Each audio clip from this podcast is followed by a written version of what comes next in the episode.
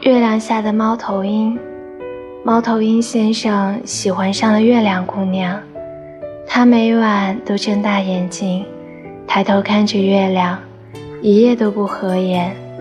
月亮姑娘很伤心地对他说：“我们是不可能的，我们隔得太远了。”猫头鹰先生似懂非懂地点了点头，飞到小河边，对着月亮的倒影，悄悄地亲了一口。